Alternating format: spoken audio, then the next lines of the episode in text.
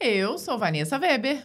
E eu sou Gabriel Frois e você está no compilado do Código Fonte TV.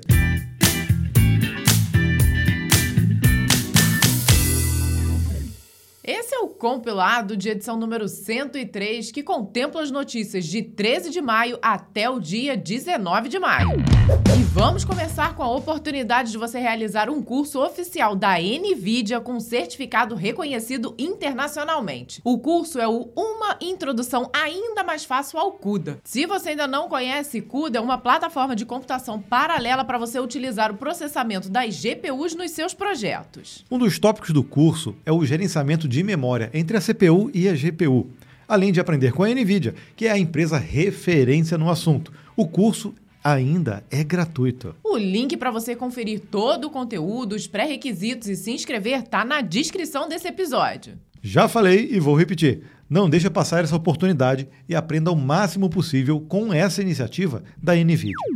Bem, nós já começamos com uma oportunidade da NVIDIA e agora nós temos uma da InterSystems, uma empresa americana conhecida por seus sistemas de gerenciamento de bancos de dados e plataforma de processamento de dados em tempo real. Ela está promovendo o segundo concurso de artigos técnicos que vai até dia 12 de junho. A inscrição é gratuita, basta você fazer parte da comunidade de desenvolvedores da InterSystems. Através dela, você consegue acompanhar os detalhes do concurso, além de tudo que acontece no ecossistema da empresa, incluindo até oportunidades oportunidades de trabalhos e treinamentos. Para concorrer, o seu artigo deve apresentar um problema e uma solução através do InterSystems Iris e ainda pode ser escrito em conjunto com outros devs. Você vai concorrer a prêmios como um iPhone 14, uma câmera GoPro e um drone. Essa é uma boa oportunidade de conhecer ou se especializar ainda mais em uma ferramenta relevante no mercado de trabalho. Sem contar que você vai fazer parte de uma comunidade, o que é excelente para aumentar seu networking e suas chances de entrar e progredir no mercado de trabalho. O link para você se inscrever na InterSystems Developer Community e participar do concurso está na descrição desse episódio. E já vamos então colocar o pé no acelerador e já começar com as notícias, porque esse compilado tem novidade, né, Vanessa? Tem, tchim, tchim. Vai ter uma novidade. então, acompanhe o episódio aí, o vídeo ou o streaming até o final. E a, e a novidade veio de uma sugestão de alguém que nos segue aqui uhum. no compilado. Acatamos. Então, aguarde. Bom, a audiência do Stack Overflow despenca por conta de inteligência artificial. Eu acho que seria lógico, né? Pensar isso, né? Uhum. Quanto tempo você gasta aí no Stack Overflow? Gastava e gasta hoje em dia com o uso do ChatGPT, por exemplo. Essa é uma conta que a gente pode fazer, né? Será o fim de uma era?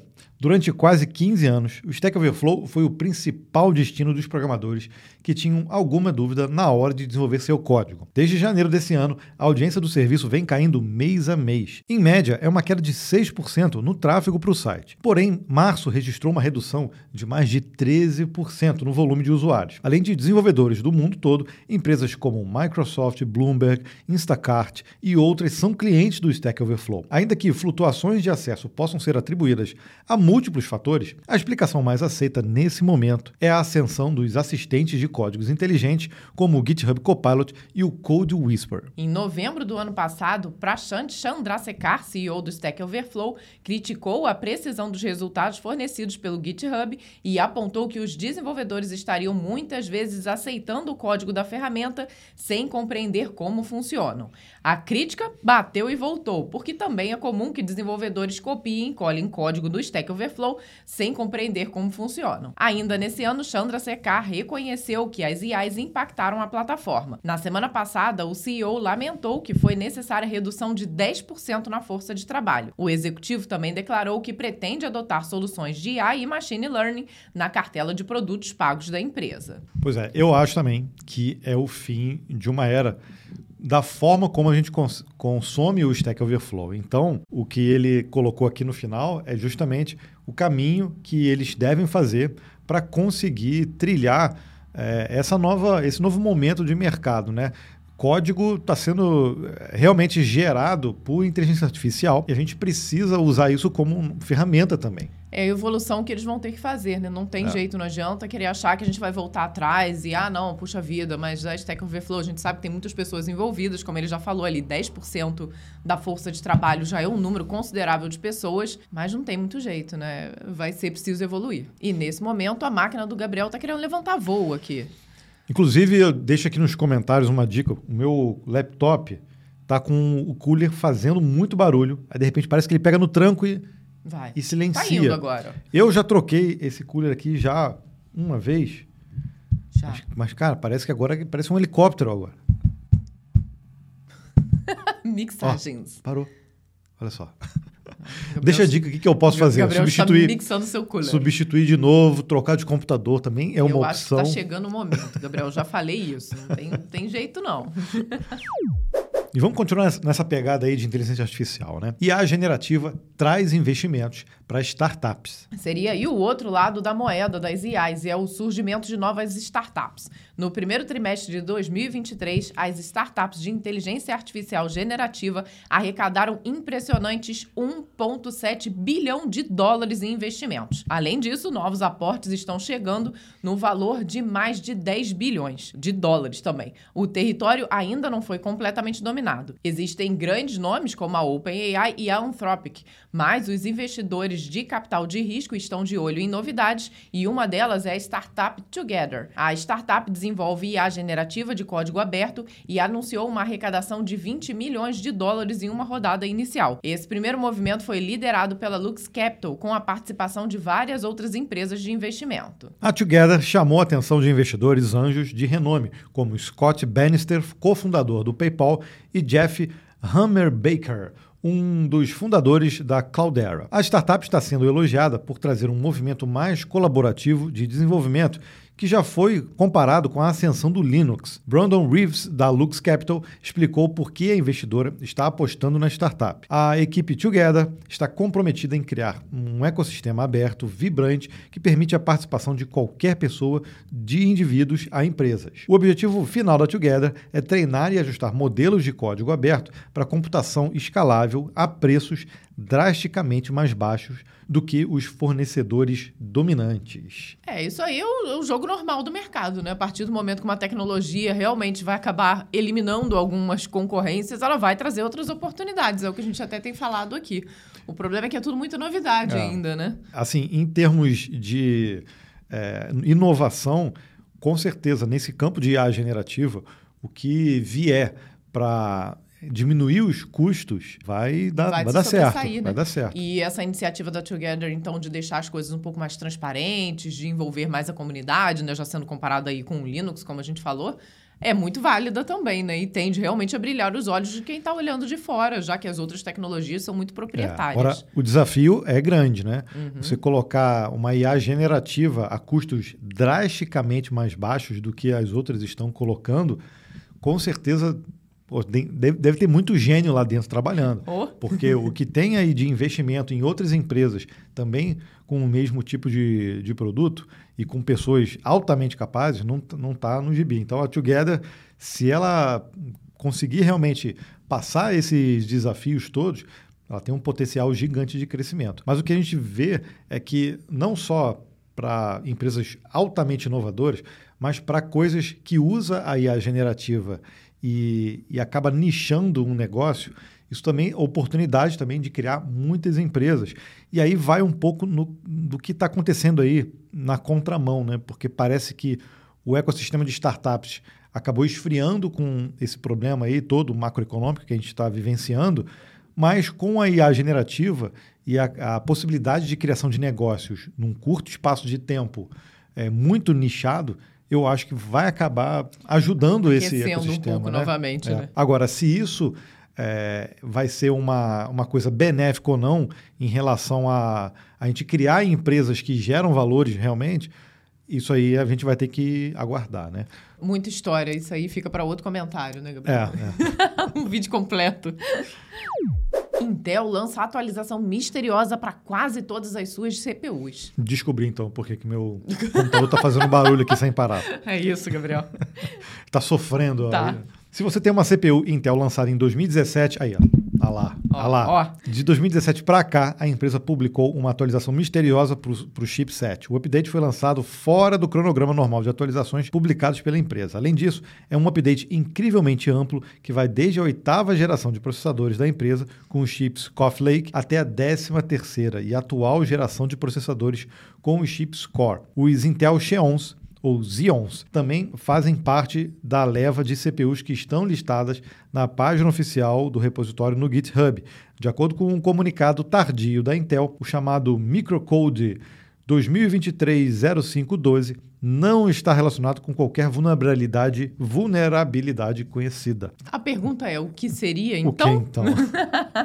a Intel tranquilizou os usuários temerosos de sua nova brecha, do que poderia ser aí do nível da Meltdown ou do Spectre. Porém, não ofereceu nenhuma informação adicional sobre essa atualização surpresa. De acordo com a empresa, o tal Microcode 2023-0512 inclui apenas atualizações funcionais. De qualquer forma, os usuários não precisam correr correr para instalar nada em suas máquinas. Tradicionalmente, esse tipo de update é enviado para os fabricantes de placas-mãe e sistemas operacionais, e muito provavelmente deverá ser incluído nas próximas atualizações do Windows ou do Linux. Quem não deseja esperar pode procurar por updates de BIOS de sua placa-mãe, que é sempre bom manter atualizado. Poxa, mas é uma atualização que pegou várias gerações, foi feita fora do calendário normal e apenas atualizações funcionais. Funcionais? Ah, isso não, jeito, não, fiquei com a pulga atrás da não orelha. convence, viu? não convence. Eu acho que alguém aí vai ter que ir fazer uma engenharia reversa nisso aí e tentar entender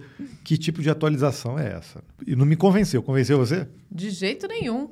Agora, tudo bem, né? Pode ser aquela coisa, uma falha realmente grave, então é melhor. Não, gente, olha, atualiza aqui, não é nada, não, atualiza. Pois é, mas esse tipo de coisa tem que ter transparência. Eu também acho, né? Não precisa dizer exatamente qual é a falha para que ela não seja explorada por quem não encontrou é. ainda, e se mas são pelo menos. Só né? atualizações se... funcionais. E para tirar a pulga atrás da orelha, então ele tem que listar Diz quais são, quais né? são, especificar detalhadamente quais são essas atualizações, porque Senão todo mundo vai ficar cabreiro. Agora, tá bom, na dúvida, gente, atualiza. Na né? dúvida, é. Eu já vou atualizar também. Fica. Deixa eu ver qual é a minha geração. Aqui é a minha oitava geração, então pega também uhum. a CPU. Então, bora atualizar, galera. Visual Studio 2022 está focado na experiência dos desenvolvedores. O Visual Studio 2022 chegou na versão 17.6 e a Microsoft melhorou a performance do programa, adicionou funcionalidades no editor, ampliou as capacidades de debug e diagnóstico da ferramenta e aperfeiçoou a integração com o Git. Em termos de desempenho em grandes cenários, o Visual Studio está abrindo projetos oito vezes mais rápido e fechando em até metade do tempo anterior. A operação Stop Collection do Performance Profiler pode ser executada agora até 15 vezes mais rápida. Além disso, o carregamento de arquivos de repositórios Git teve ganhos de velocidades que podem chegar a 42%. Uau! As novas funcionalidades da IDE foram pensadas na produtividade do desenvolvedor. Uma dessas novidades é o recurso Stick Scroll, que mantém um contexto importante, como namespaces, classes e métodos na tela, enquanto o desenvolvedor rola pelo código. Também foram incluídos um sistema de busca unificado, colorização de par de chaves no código e um corretor ortográfico para comentários, identificadores e strings. Além disso, em termos de debug e análise, a ferramenta passa a contar com um recurso de agrupamento de breakpoints que permite que o dev crie, alterne e manipule grupos de breakpoints, criando e melhorando um fluxo de trabalho de depuração. Bem interessante esse agrupamento aí dos breakpoints, né? Realmente facilita ali o trabalho na hora de você é tá fazendo esses ajustes no código. Colorização de par de chaves, você é, a gente já conseguiu. Já usa aí com alguma uhum, extensão, extensão né? né? Agora, esse é legal também, né? Você poder rolar o código e ele manter ali a, a estrutura, né? Então, se você está rolando, você está olhando ali um método, por exemplo, ele já vai estruturando em cima onde está o teu código, que, que, namespace, que nome de classe, que, que uhum. método que você está olhando. Isso é legal, né? Porque você não se perde, né? Obviamente dá para conseguir isso. É, acho que no Visual Studio 2022 também dá para fazer igual dá no VS Code. Você coloca lá o, o, o Ctrl P, bota um arroba, dois pontos e ele já meio que cria uma hierarquia no arquivo, né?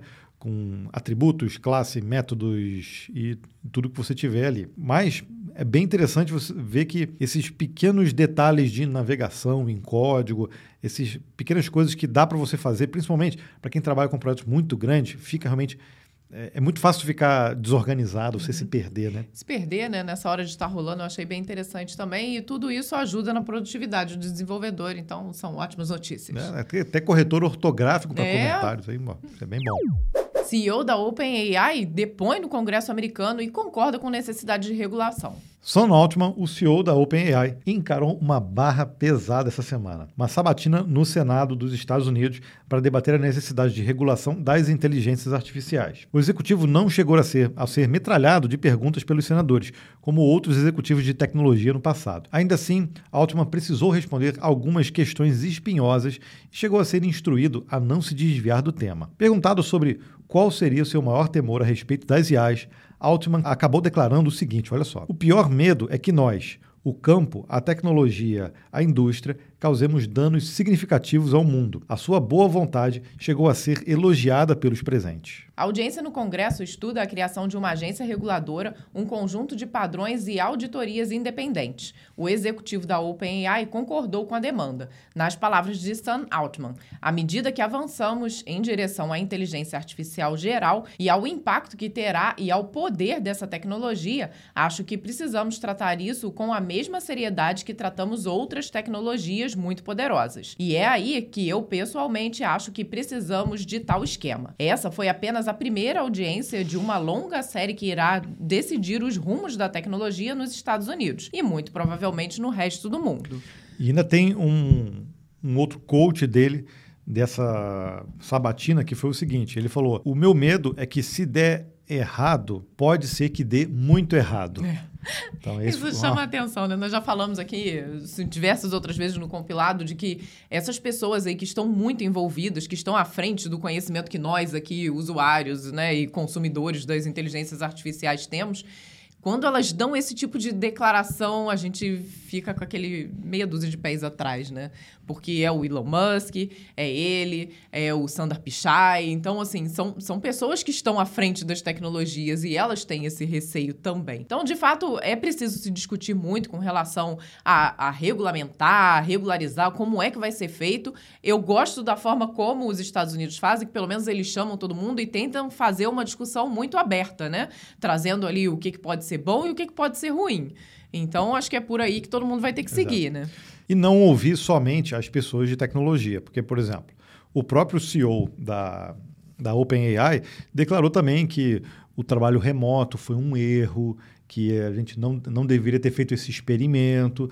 Ou seja, muita gente vai discordar dele certo? Uhum. Ele também não é a voz da razão para a inteligência artificial. Pelo a menos não é a única voz, a né? não é o detentor de toda a sabedoria. Pois é, né? então é por isso mesmo que é preciso abrir, colocar essas pessoas para falar, dizer realmente o que elas pensam sobre vários assuntos espinhosos, e aí sim as pessoas vão começar a ter noção do que, que aquilo ali é um exagero, do que, que não é, do que, que funciona, do que, que não funciona. Né? Não é uma pessoa só que pode impor ali de alguma forma como vai ser o uso ou não. A gente tem iniciativas parecidas aqui no Brasil, tem um projeto de lei também para regulamentação de inteligência artificial. O problema é que eu acho que no nosso caso ali está muito amplo, é um projeto de lei ainda, e parece que não teve discussão suficiente. Né? Gente pega ali pessoas do campo acadêmico, coloca ali opiniões, quatro, cinco pessoas, e parece que é aquilo ali que vai para o projeto de lei.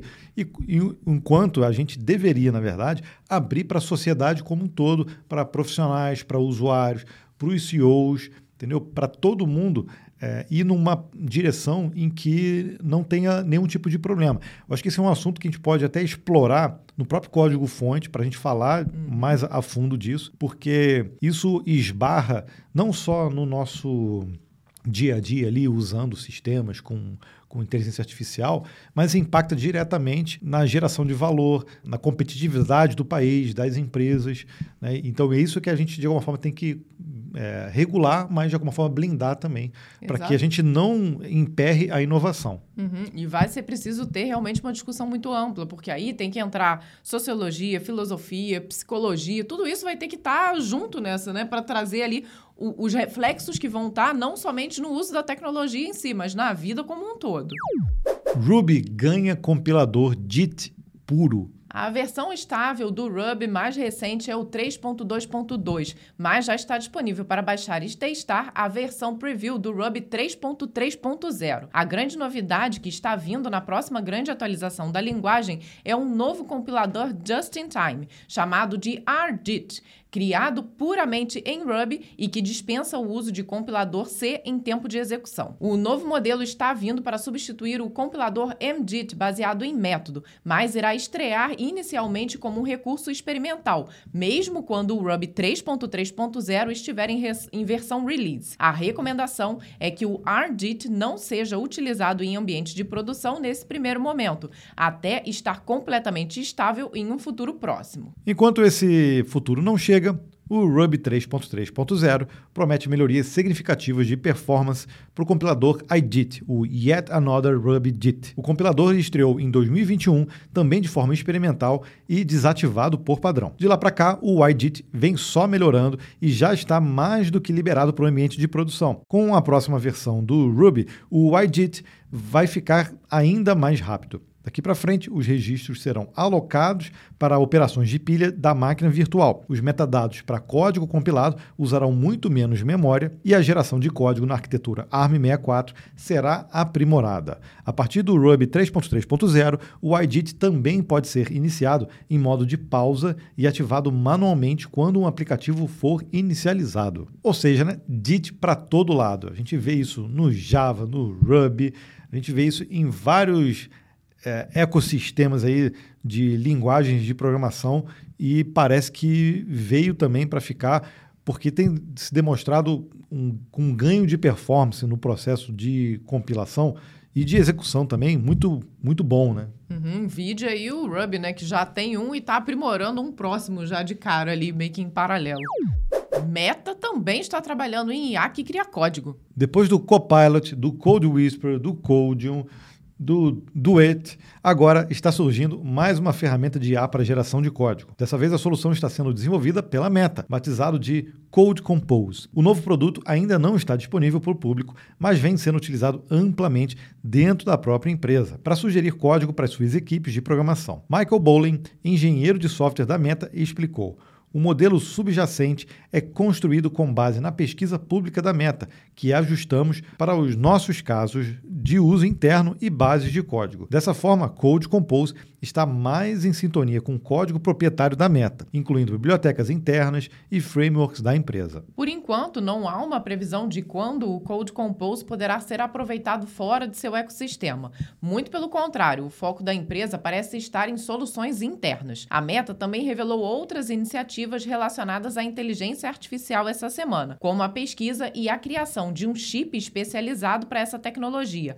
o Meta Training and Inference Accelerator. A proposta proposta é que o chip deverá estar pronto em 2025. Além disso, a empresa também apresentou o Research Supercluster, um supercomputador para treinamento de modelos. Tudo indica que o objetivo da meta é ganhar independência completa em termos de tecnologias de inteligência artificial em todas as suas etapas. Impressionante, e... porque realmente estão indo do hardware até a ponta lá na inteligência artificial. E meta, a gente fala a gente pensa em Facebook, Instagram, WhatsApp, essas coisas, mas eles são bem avançados em relação à inteligência artificial. Tanto é que várias bibliotecas aí, Python, foram criadas dentro da própria empresa. Né? Então, as iniciativas que eles têm são sempre muito bem-vindas. Né? É, a gente já falou até algumas vezes, por exemplo, do próprio hip hop, que é o, o, o servidor interpretador deles personalizado para PHP que eu particularmente já usei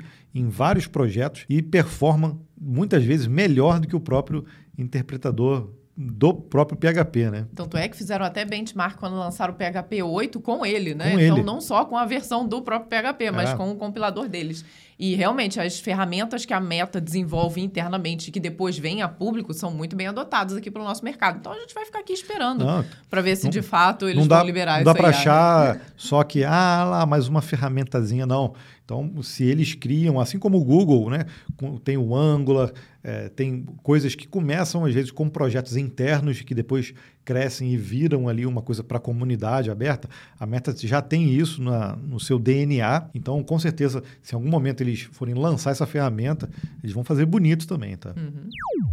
Twitter vai mesmo processar a Microsoft? Tá sabendo, né? Elon Musk postou na rede social que suspeitava que a Microsoft teria utilizado indevidamente dados do Twitter para alimentar seus modelos de IA. Foi um tweet provocativo que parecia que não daria em nada, mas deu. Alex Spiro advogado pessoal de Musk enviou uma carta formal para Satya Nadella, CEO da Microsoft. Spiro acusa a outra empresa de ter vi violado múltiplas vezes os termos de uso da rede social de forma constante e continuada. O advogado pede que seja realizada uma auditoria dos últimos dois anos em oito produtos da Microsoft que teriam feito uso não autorizado das APIs do Twitter. Por enquanto, não há uma ameaça legal direta na carta, mas o clima ficou estranho entre as duas empresas. Na carta de três páginas, Alex Spiro declara textualmente: por anos, a Microsoft usa as APIs de desenvolvedor padrão do Twitter gratuitamente para se beneficiar dos dados e serviços do Twitter em produtos-chave da Microsoft, que geram dezenas de bilhões de dólares em receita para a Microsoft anualmente. Spiro afirma que a Microsoft se recusou a pagar pelo uso das APIs depois do fim do sistema de gratuidade, mesmo com uma oferta de desconto especial. O porta-voz da Microsoft, Frank Shaw, enviou um comunicado à imprensa afirmando que os questionamentos da carta serão respondidos adequadamente e que espera poder continuar a parceria de longo prazo com a empresa. E chabu, gente. É, Treta. É esse tipo de problema a gente já viu, olha, problemas gigantes a gente já viu acontecer com Google, Oracle, são, às vezes são processos que se arrastam aí por anos por conta desse tipo de, de coisa que acontece. Né? A gente viu, por exemplo, que a própria Microsoft, acho que foi isso aí que acabou gerando o problema, a Microsoft tirou os anúncios, seus anúncios dentro do Twitter. E aí o Elon Musk já mandou para lá, ok, você não quer pagar por anúncio, então olha só, olha só como é que você faz o uso aqui da minha API. Então, vou lhe processar, né? É, e não chegou a ser uma promessa, mas ele, pelo visto, aí deu um passo à frente. Já, já deu um andamento, E pediu pelo né? menos explicações a respeito do fato, né? Pois é, então a gente tem que acompanhar isso também, né? Porque essa coisa do uso da API do Twitter já está uma novela gigante aí e a gente vê que é, se for provado de alguma forma que essas grandes empresas faziam uso gratuitamente e, e de uma grande massa de dados, cabe aí ao Twitter é, deixar a API atrativa para as empresas, porque se elas se beneficiaram e se usaram de uma forma que, que agrega valor, não tem por que a Microsoft não pagar né, o valor que for, mesmo com um desconto. É, se for uma coisa que ajuda a empresa, ela, ela pagaria. Uhum. Então, acho que não, não tem o que porque forçar a barra nesse caso aí, mas eu acho que tem mais coisa por trás, né? Que Também a gente acho, sabe, incluindo né? aí todo o processo de treinamento de inteligências artificiais, querendo ou não, está entrando um pouco aí por conta dos dados que foram utilizados no Twitter. Então, gente, é muita coisa, né? A gente vai continuar acompanhando aqui no compilado e trazendo essas novidades para vocês. E chegamos no Breakpoint, que é o espaço dentro do compilado, onde a gente para as notícias para contar um caos, como fala a Vanessa, de alguma coisa pessoal ou profissional. A gente tem atendido a pedidos aí de vocês, então continuem comentando que tipo de história ou curiosidade vocês gostariam que a gente trouxesse aqui no compilado. E hoje nós vamos então atender o pedido do Adson Souza, que ele falou assim: fala sobre a trajetória de vocês como empreendedores. Ok, nós vamos falar, mas a gente vai ter que dar uma encurtada aqui, né? Senão vão ser 24 horas de compilado. Sim. Olha, eu me identifiquei com minha alma empreendedora já há muitos anos atrás. É, acho que eu já, eu já contei isso em podcasts, acho que aqui no compilado também, mas conto de novo, não tem problema. É, eu saí de casa, né? Eu já contei que eu saí de casa com 15 anos e eu precisei me virar para conseguir ganhar um dinheirinho, né? Para conseguir ter uma, uma graninha. E a primeira coisa que eu fiz foi alugar vaporeto. O que, que é o vaporeto? Era meio que uma panela de pressão, mas é um aspirador com panela de pressão, é, né? Com, é, com ar os quente. Com ar quente. Ele tem um poder de limpeza gigante aí, de carpetes, estofados, etc., azulejos. Né? Então, e na época era muito caro. Hoje em dia nem existe mais esse tipo de produto. Eu acho que substituiu por, quê, né? por algum outro tipo. Não sei, devia ser muito perigoso. Devia. sei lá. Eu, eu alugava isso, cara. Eu comprei um parcelado lá nas Casas Bahia e colocava anúncio para alugar. E aí tinha aluguel todo dia, fazia isso durante um tempo. Depois eu tive a experiência lá em, no ensino médio, no final do ensino médio, com um amigo, nós criamos, Sérgio, abraço Sérgio, grande beijo para você é, nós criamos um, um, primeiro curso online, lá em 1998. Foi um dos primeiros aí que existiu aqui no Brasil. Fizemos bastante sucesso na época, tivemos Cara, chegamos na casa aí dos milhares de alunos, imagina. Alunos online, usando a internet, né? De escada na época, aquela coisa toda. Acho que a gente já contou um pouquinho dessa história aqui no, no compilado, mas se não, se você quiser ouvir, vale um, um, um breakpoint próprio, só para cursor cursos. Pronto, esse era o nome. Era o nome, é. Se quiser que eu conte também mais detalhes como eu fazia para alugar o vaporeto, como é que eu comecei nessa área aí eu também posso contar. Mas aí a nossa trajetória ela vai continuando. É, eu conheci a Vanessa no ensino médio, nós montamos a nossa empresa, a gente, a gente começou a namorar em 97, em 99 nós ficamos noivos e em 2001 nós abrimos a nossa empresa e em 2002 nós casamos. Essa Ou foi, seja, nós temos mais tempo de sociedade do que de casamento. É, verdade. A empresa, inclusive, contei até no outro compilado, está fazendo 22 anos esse mês aqui em maio né, de 2023. Então, nesse, nesses anos todos, a gente sempre empreendeu com os nossos projetos, atendendo clientes também. Então a gente sempre teve projetos próprios. Uma coisa que se fala muito hoje para os desenvolvedores, né? Ah, cria ali seu portfólio no GitHub. Na verdade, você pode criar o seu portfólio com, os, com o que você está estudando, mas o, o ideal seria você criar produtos criar coisas reais que resolvem problemas e que você pode disponibilizar ali no GitHub. Então é isso que a gente chama de projetos próprios, né? Então a gente já teve vários aí durante a nossa trajetória e, paralelamente, também atendendo clientes, trabalhando em outras empresas também. Então, a gente teve vários nossa, momentos é, diferentes. Né? Contar essa nossa trajetória enquanto empreendedores é um pouco bagunçado na linha cronológica, né? Porque a gente não parou ali num determinado momento. Ah, não, a partir de agora nós vamos abrir a nossa empresa e vamos passar. Não, foi tudo muito junto. Então, acho que a empresa é, nasceu em conjunto com o nosso trabalho enquanto profissionais em outras empresas também. E a aí, depois, durante um certo tempo, eu ainda me dividi, mas eu acabei vindo trabalhar na RW, que é a nossa empresa, mais rápido do que o Gabriel, né? O Gabriel ficou ali se dividindo aí durante muitos e muitos anos. Eu brinco que até a minha primeira, esse primeiro contato ali empreendedor foi quando eu vendia sacolé lá na minha casa. então, por mais simples que seja essa, é, esse feito na minha vida, bem ou mal era o meu negocinho que eu tinha ali. O meu investidor anjo foi o meu pai que me deu aqui, ó, toma, então tá bom, esse aqui é o dinheirinho para você começar. E depois eu fui fazendo. Era uma brincadeira de criança, mas que bem ou mal ali fez com que eu entendesse o, qual o preço que eu tinha que praticar, eu tinha que guardar, eu tinha que ter o meu lucro. Então foi uma primeira brincadeira, mas que foi interessante. Acho que de alguma forma que vale. vale ali pela, por essa veia empreendedora. Vale, vale, porque a gente aprende a forma de pensar de como você gera valor. Esse é verdade. Que é o fim, que é, que é o assim, fim das coisas. Muito, né? Muitos anos depois, agora aqui passando dos 40 anos eu e Gabriel, a gente consegue olhar para trás e ver que a gente sempre teve esse tino para ser empreendedor, né? A gente sempre gostou dessa, dessa forma de trabalho que é puxada pra caramba, né? Então tem-se às vezes essa falsa visão de que alguém que é dono do seu negócio, que é aquela pessoa sentada num trono, que recebe dinheiro e fortuna.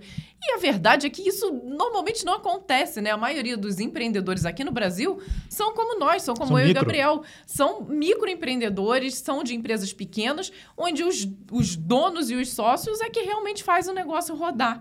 Então, isso foi o que sempre aconteceu com a gente. Então, tudo o que a gente desenvolveu na nossa empresa sempre foi fruto de muito trabalho nosso. E nós trabalhamos loucamente durante todos esses anos e continuamos assim. E isso, né? e isso que a Vanessa falou é muito verdade, porque o esforço que os empresários aí fazem para construir um negócio, para manter, que eu acho que é o mais difícil, é gigante. Né? A gente aqui Estamos aqui trabalhando todos os dias, incansavelmente. A gente trabalha, às vezes, fim de semana também.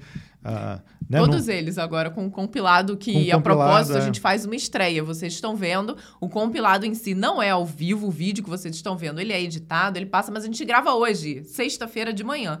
E no sábado, quando lança, às 6 horas da manhã, estamos eu e Gabriel no computador, acompanhando o lançamento e conversando com quem está ali com a gente, né? Exato. Então a gente faz todo esse esforço.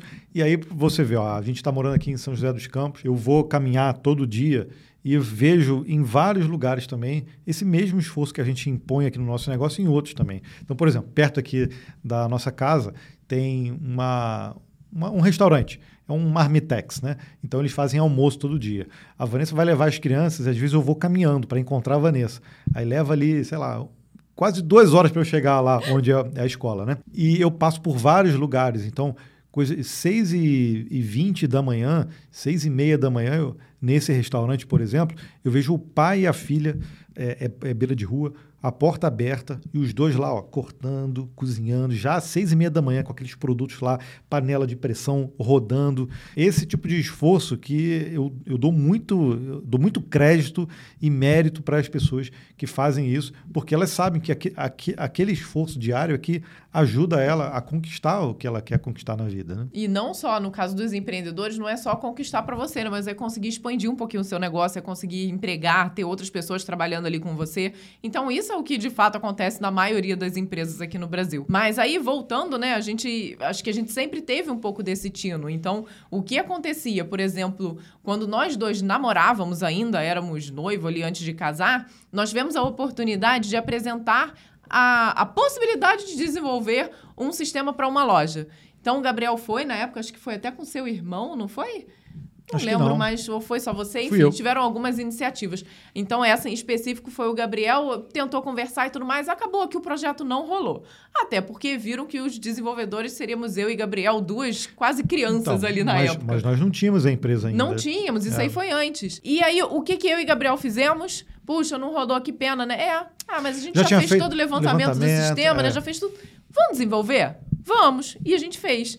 Então, querendo ou não, acho que isso já é um pouquinho mesmo do nosso... sem cliente. Mesmo sem o cliente, a gente já desenvolveu o produto para poder adquirir experiência. E que quando chegasse no segundo momento, a gente conseguiria conquistar o cliente ao invés de perder o cliente, ah, né? E saber o que, que a gente errou e, e, e se o nosso processo de desenvolvimento estava ali acurado com o prazo que eu tinha passado, se a gente ia conseguir realmente resolver os problemas que, a, que aquela loja tinha. Então, tudo isso a gente meio que acabou simulando, mesmo não fechando o negócio. Porque a gente queria adquirir experiência experiência. Uhum. Esse que, que, que a gente estava querendo naquele momento. E né? era uma experiência só pra gente. A gente nem pensava em colocar isso num portfólio de. Né, não tinha um GitHub é. na época onde a gente pudesse aproveitar tudo isso.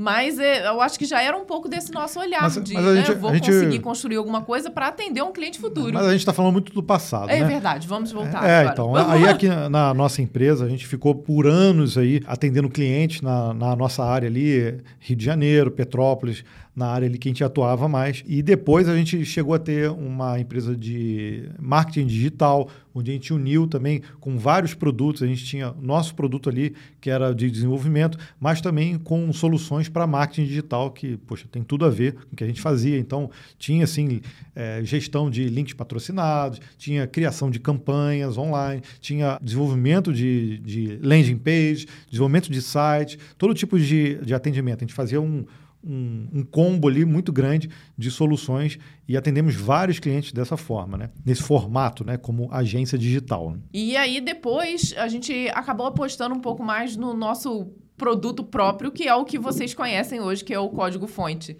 Então, chegou aquele momento que a gente pensou, poxa vida, a gente está trabalhando muito para empresas de fora e não está dando atenção para o nosso principal produto aqui. Então, nós voltamos um pouquinho para ele e deu certo, né, Gabriel? Certo. Então, hoje, eu e Gabriel trabalhamos aqui quase que exclusivamente no código fonte, né? Atendendo, seja para criar conteúdo, seja para realizar palestras, realizar visitas né, em, em, empresas. Então, a gente está muito envolvido com o código fonte e que dele já nasceu aí um outro projeto que é o compilado, que estamos aqui neste momento é. falando com vocês. E o Código Fonte TV surgiu, na verdade, do outro código-fonte, o site, onde a gente chegou a ser parceiro do UOL, por exemplo, e tivemos uma redação é, trabalhando também com a gente durante vários anos. Então, o código-fonte que veio lá de 2006, depois, em 2016, a gente estreou né, na área de vídeo, onde a gente apareceu, e nisso a gente vai estar tá investindo cada vez mais. Só em 2020 que a gente começou a dar foco realmente mais no código-fonte, porque antes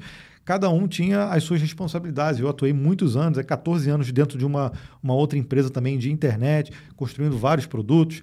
A Vanessa atendendo os clientes. Até hoje a gente tem aí alguns clientes aí que a gente ainda manteve, né? E em 2020 para cá, a gente, poxa, deu foco nisso para a gente poder fazer algo que a gente estava adorando fazer já há muitos anos e que para a gente fazia mais sentido. Então, é, até por conta dos filhos também, a gente quer dar mais tempo para eles também. Então, a gente colocando isso na balança, pesando, poxa, para a gente é, ter mais tempo para eles, para a gente aproveitar um pouco mais, a gente precisa focar só em alguma coisa só, pela primeira Sim, vez. Pela né? primeira vez. Isso que eu ia falar. Então, acho que a nossa trajetória enquanto empreendedores, se a gente parar para pensar, ela foi evoluindo e mudando muito ao longo do tempo, né? Então, não tem uma única coisa que nós fizemos durante esse tempo todo. É claro que a base de tudo isso era o desenvolvimento, né? Porque é a nossa formação, é o que a gente gosta de fazer.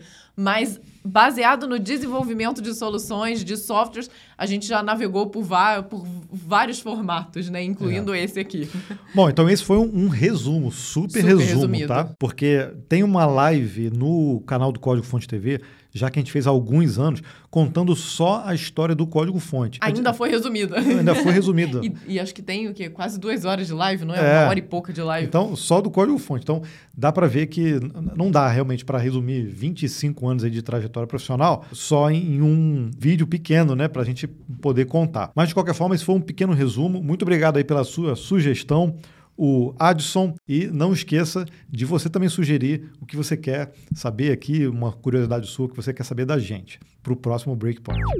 Chegamos aqui no momento de trazer a novidade desse compilado. Compilado, cada edição agora tem uma novidade, né, Gabriel? Nós estamos assim. Então, ó, nós já temos o Call Stack, que você já sabe o que é, quando a gente apresenta oportunidades, né? Que foi o que a gente fez aí no início do episódio. Temos as notícias, né? Que a gente pode chamar de news. Né? News, né? Temos o Breakpoint, onde a gente conta uh, uma história nossa. E agora Seja muito bem-vindo ao Backlog. Backlog é aquele momento onde você tem uma lista, né? Inclui ou visualiza aquela lista de features que você tem que implementar no seu projeto e que elas acabam recordando um momento ou algo que aconteceu, né? É sempre assim. Exato.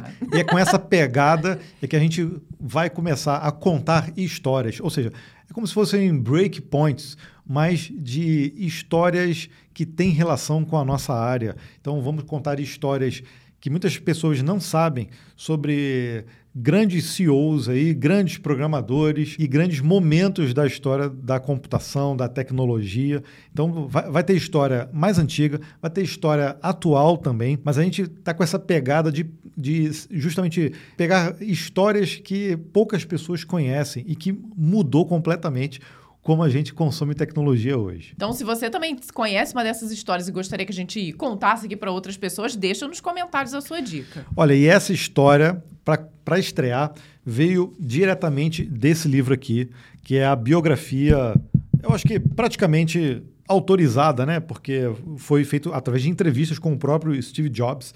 É, e é uma história que me chamou muito a atenção, que foi o início da parceria do Steve Jobs e do Steve Wozniak, antes até de começar a Apple. Pois é, antes da Apple, Steve Jobs e Steve Wozniak eram amigos e entusiastas de tecnologia. Eles se conheceram através de um amigo em comum em 1971, quando Jobs tinha 16 anos e Wozniak tinha apenas 21 anos. O interesse compartilhado que eles tinham era a freaking, que era essencialmente a exploração e manipulação do sistema telefônico. Em 1972, Wozniak leu um artigo na revista Squire sobre um grupo de hackers conhecido como Freakers. Esse grupo tinha descoberto que, ao reproduzir certos tons no telefone, eles poderiam fazer chamadas de longa distância gratuitamente. Wozniak ficou fascinado com a ideia e decidiu construir um dispositivo que pudesse fazer isso. Ele compartilhou a ideia com Jobs e juntos eles construíram a Blue Box. A Blue Box era um dispositivo eletrônico que podia reproduzir os tons necessários para enganar o sistema telefônico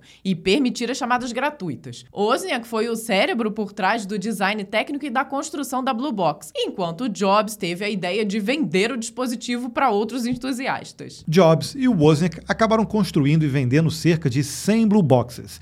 Embora a atividade tenha sido ilegal e tenha eventualmente parado de vender as Blue Box, a experiência foi fundamental fundamental para a formação da parceria entre Jobs e Wozniak. Para construir a Blue Box Wozniak precisava dos códigos do tom de descagem exatos usados pelo sistema telefônico, mas essas informações eram altamente protegidas e não estavam facilmente disponíveis para o público. Após algumas pesquisas, eles descobriram que os códigos estavam em um artigo em uma revista técnica chamada Bell Systems Technical Journal, que estava disponível em uma biblioteca local. Mas existia um problema: a revista estava em uma sala trancada na biblioteca, já que ela continha informações sensíveis. Isso não impediu Jobs e Woz. Eles entraram na biblioteca após o horário de funcionamento, conseguiram entrar na sala trancada e anotaram os códigos necessários. Essa experiência não só forneceu a eles as informações técnicas necessárias para construir a Blue Box, mas também reforçou a crença deles de que podiam contornar os obstáculos estabelecidos pelas autoridades e sistemas em vigor. Essa abordagem aí fora da caixa acabou sendo um tema recorrente em suas futuras empreitadas com a Apple, quando começaram em 1976. E o próprio Jobs disse mais tarde sobre a Blue Box: se não tivéssemos feito isso, a Apple não teria existido. Essa é uma história interessante e não tão conhecida de uma das parcerias mais influentes na história da tecnologia. E aí, curtiram o backlog? Deixa aqui também a sua sugestão de tema que você gostaria de ouvir. A gente tem muitos temas aqui já catalogados, mas se você sabe alguma história aí que pouca gente sabe, deixa aqui nos comentários que a gente vai atrás e a gente conta ela aqui também. E eu vou aproveitar para deixar aqui um agradecimento especial ao Bruno Lima, que foi quem nos deu essa ideia. Só trocamos, Bruno, o nome. e nessa semana, no Código Fonte, nós tivemos um vídeo, nós viajamos, então a gente só conseguiu produzir um vídeo no Dicionário do Programador, mas foi um vídeo especial, porque a gente falou sobre arquitetura hexagonal, que é uma arquitetura muito popular hoje em dia que dá para usar com, com outras abordagens também, como DDD, e o vídeo está recheado de exemplos de código. Tem estrutura de pasta, que o pessoal gosta de ver estrutura de pastas, né? O pessoal acha que arquitetura é pasta, né? pasta. né? Inclusive, teve um comentário super interessante falando disso, de que o rapaz trabalha numa empresa que a discussão, às vezes, é justamente como vão ser a, a criação pastas. das pastas. Então, ele falou que o vídeo ajudou nesse ponto. e também tivemos uma participação super especial na última segunda-feira no INSPER, numa palestra palestra que nós fizemos em conjunto também com um dos professores do INSPER e o Marcel Saraiva da NVIDIA falando sobre inteligência artificial. Né? Principalmente inteligência artificial generativa, como que a NVIDIA atua nessa área, que eu acho que praticamente ela é onipresente nessa área de inteligência artificial, mas também falamos muito sobre como está evoluindo as ferramentas de geração de código, também outro, em outras é, esferas também, no nosso, no nosso campo aí sociológico também, como é que isso está se desenvolvendo. Então foi um, um papo super legal, foi a, é transmitido através de uma live no canal do INSPER, mas está disponível. Então já tem o card aqui para você. Se você não encontrar, vai lá no canal do INSPER, você vai encontrar a gente lá dando essa palestra. E partimos já para os comentários da semana. Começa aí, Vanessa, o comentário do Isaac Alcântara no vídeo do compilado de edição número 102. Mas essa dona Amazon, hein? No meu ponto de vista, tudo depende do negócio. Tem muitos casos que os microserviços bem arquitetados não oneram tanto assim. Sem dúvida nenhuma, Isaac, é deu muito pano para manga, né? Essa discussão da Amazon ter, é. pelo menos em um dos seus projetos, trocado de microserviços para monolito é, novamente. E, e a gente a gente estava falando aqui do Prime Video, né, que foi onde foi feita essa migração e eles conseguiram reduzir 90%. E eu concordo com você, né? Teve até um comentário de uma pessoa que realmente falou assim: "Poxa, a AWS é separado da Prime Video, são é, equipes, times de engenharia diferentes, são CEOs diferentes". Mas sou estranho, realmente a Amazon, que é a empresa que praticamente criou o serverless, né? Ela não conseguir transmitir para outras empresas ali do grupo o como se utilizar essas tecnologias. Mas eh, também o microserviço, a gente tem que falar também que ele não é bala de prata também para todas as soluções. Pode ser que para aquela ferramenta específica que eles precisavam, que é um, uma ferramenta de, que fazia monitoramento é, de streaming ali dentro do Prime Video, o monolito fosse, eh, fosse a melhor solução. E isso se provou aí agora com essa migração.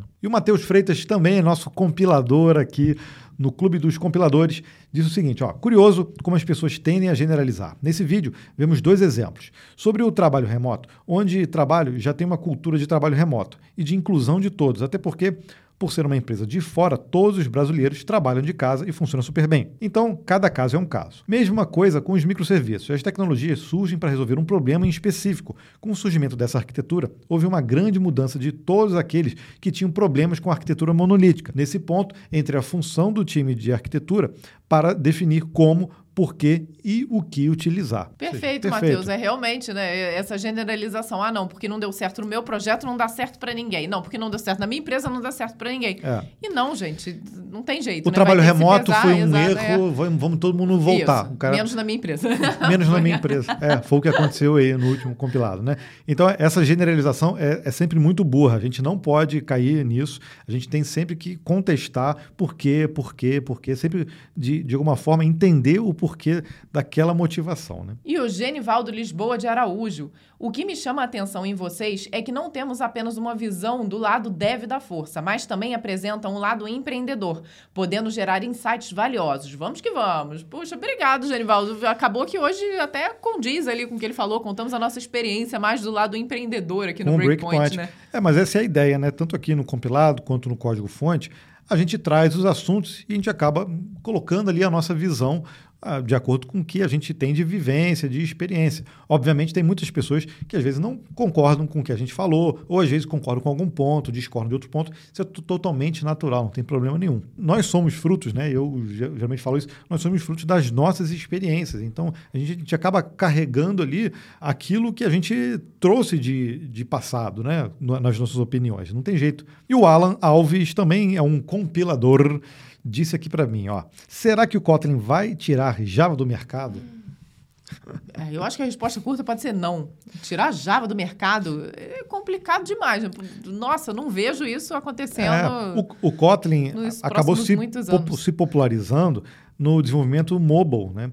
E rodando ali na, na JVM e de uma forma que, poxa, muita gente considera até melhor que o Java. Mas o, o Kotlin é uma, é uma super linguagem e você pode usar em vários lugares, inclusive para substituir o Java. Mas o Java ainda tem muita força. São dois ecossistemas assim que conseguem é, coexistir. Coexistir, né? Mas com certeza vão ter soluções que migrando para o Kotlin vai, vai melhorar. E tem outro tipo de solução que pô, tem que manter no Java, ou às vezes até fazer um híbrido ali dos dois para poder funcionar, tá? Então, da mesma forma, eu não vou generalizar, vou chegar aqui e falar é sim, é não, é sim, é não, porque esse tipo de coisa nunca funciona na área de tecnologia. O Bruno Lima, justamente no vídeo de arquitetura hexagonal, é, já trabalho em algumas aplicações utilizando a estratégia de arquitetura hexagonal. É, facilita muito a manutenção e entendimento do que o código faz. Fora que é mais fácil de criar testes, onde cada camada tem sua responsabilidade de maneira isolada. Exatamente. Exatamente. É. essa é a ideia mesmo. Fica mais fácil de você criar testes e de você aumentar a complexidade, é, deixando as responsabilidades bem definidas. Né? Isso que é o grande dilema de muitos sistemas. Né? Quando você começa, é, até pequenos sistemas, quando você começa a criar um pouco mais de complexidade, a coisa fica, pô, peraí, eu não fiz certo isso aqui. Não, eu tenho que... Tá lá tudo acoplado, você não é. consegue é... tirar uma coisa de dentro da outra. E, e aí a pessoa. A aí, aí, que as gambiarras surgem, né? Por isso que você criar esse tipo de padronização quando o sistema começa a crescer e deixar ele baseado ali em testes, sempre, né? Usando testes ali, com certeza vai ajudar bastante. Então, muito obrigado aí pelo seu comentário, Bruno, você que é o, o, o criador aí, base, praticamente aí, do backlog no compilado. Chegamos aqui no momento de deixarmos nossas vozes lindas, que finalmente acho que essa semana tá indo, e fazer o sorteio da nossa camiseta do compilado que tá por baixo aqui do, do casaco, que tá uma friaca danada aqui, a gente não conseguiu ficar de camiseta. Você já sabe, né? Se você tá no YouTube e comenta no episódio completo, você já concorre na outra semana a uma camiseta do compilado, tá? Tudo pago aqui pela equipe do Código Fonte.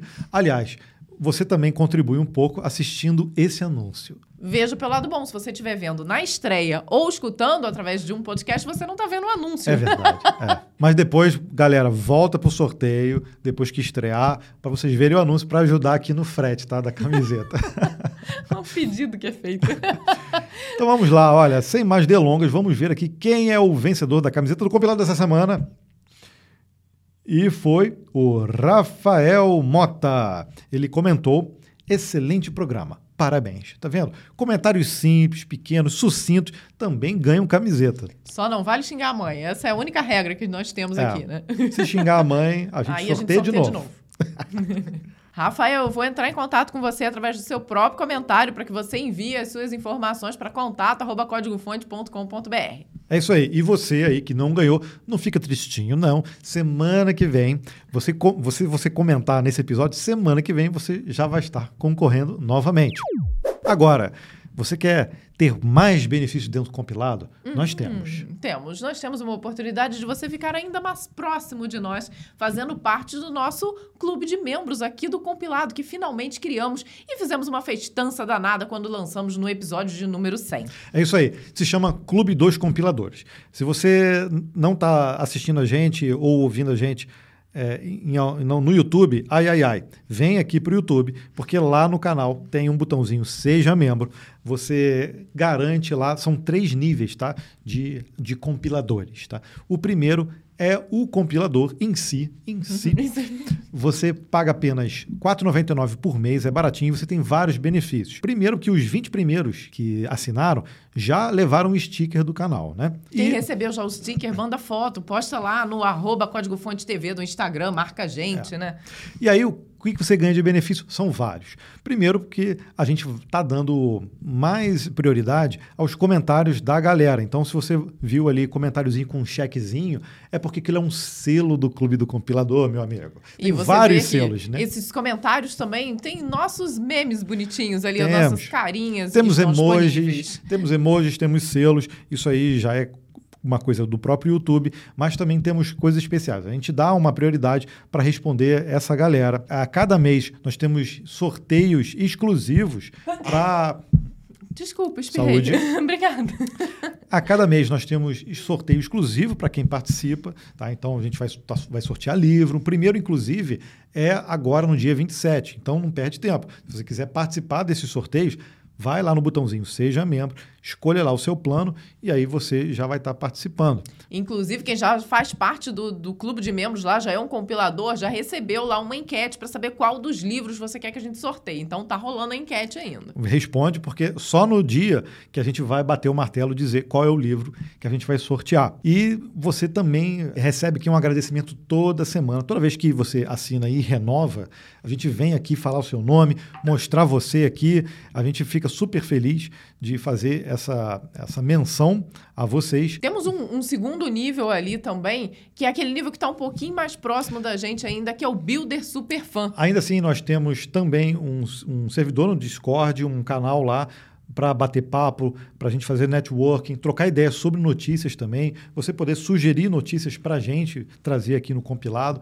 Então tem essa coisa também no primeiro plano, né? Isso. O segundo plano, que é o Builder Super Fan, inclui tudo isso que nós falamos, mais algumas cositas, né? Por exemplo, nós vamos fazer um vídeo onde nós vamos disponibilizar aí para você que é um Builder Super Fan, falar para a gente qual assunto você gostaria, uma dúvida que você tem, alguma coisa sobre sua carreira, sua linguagem favorita, e nós vamos poderia trazer ser, esse vídeo Poderia ser uma mini mentoria, né? Se sim, você está precisando de um encaminhamento aí, esse Builder Super Fan serve para isso, porque aí mensalmente a gente cria ali um, um conteúdo com a sua dúvida pra, e direcionado para você, para a gente poder tirar essa dúvida. Em um vídeo que a gente vai fazer respondendo aí todas as dúvidas. Depois que você faz seis meses como um super fã, você recebe aí, sem sorteio, sem nada, uma camiseta do compilado. Você já, não né? depende mais da sua sorte, você ganha a sua camiseta com seis meses de assinatura. E nós também fazemos uma menção ao seu arroba no Instagram.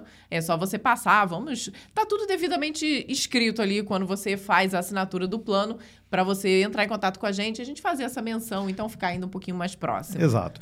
E aí a gente criou também um plano exclusivo para empresas, para negócios, para você também que queira divulgar uh, o seu projeto, o seu negócio dentro do compilado. Né? A gente abriu um espaço para a gente poder fazer isso e aí dentro do YouTube fica mais fácil, porque aí você assina ali, você manda ali o material e a gente tem um, vai, vai criar um espacinho aqui para a gente poder fazer essas divulgações. Então, isso é uma forma também da gente trazer também conteúdo legal, que seja interessante para divulgar para vocês. Né? Então, como prometido, nós vamos fazer aqui um agradecimento super especial para todos os compiladores incluindo aí o Alexandro Félix, o Guiel Chaves Paiva, o Diogo Souza, o Desprogramando, Marcos Henrique, William Avancini, Sandro Custódio, FN Souza, Bruno Lima, Tiago Santana, Rafael Sebastian e Tiago Henrique Assi. Esses foram os novos assinantes da semana do Clube dos Compiladores. O Clube dos CDFs, na verdade, a gente está descontinuando o plano lá, o nível compiladores também, né? Que é o compilado.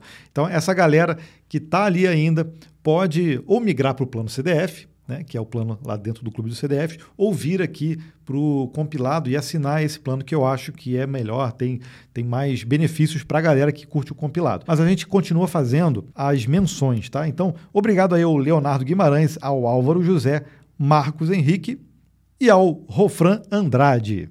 O nosso beijo super especial para todos vocês que nos ajudam a trazer semanalmente aqui o compilado, né? Nos ajudam com o cafezinho, nos ajudam com toda a equipe que está envolvida na construção, na entrega e tudo que nós fazemos aqui semanalmente. A gente fica sempre muito feliz quando você chega ao fim do episódio e você ainda está aqui com a gente, nos aguentando. Então a gente quer ver o seguinte, olha, deixa aí a hashtag sou compilador, mas a gente quer ver esse comentário com um chequezinho do, do, clube dos compiladores, tá? Então vai lá no botão seja membro, é, vê o plano que é melhor para você e comenta sou compilador. Aí na semana que vem a gente vai fazer uma enxurrada aqui de compiladores aqui, com menções honrosas aí a vocês, tá? Então, nosso muito obrigado por ter ficado aqui com a gente mais essa semana. No próximo sábado estaremos lá ao vivaço. Ah, o que foi, Gabriel? Acabou, acabou né? Gabriel está triste porque acabou o café. Acabou gente. o café, então acabou. então está na hora está de na hora de partir. Se despedir. Está chegando a hora, é hora de partir.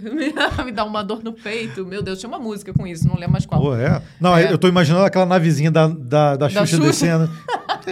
com as fumacinhas. Nossa, Gabriel entregando a idade. Tudo bem, gente. Então, voltando ao que eu estava falando, uma grande semana para vocês, abençoada, de muita alegria, muito código rodando. Dando tchau. E assim. até o próximo sábado. Tchau, tchau.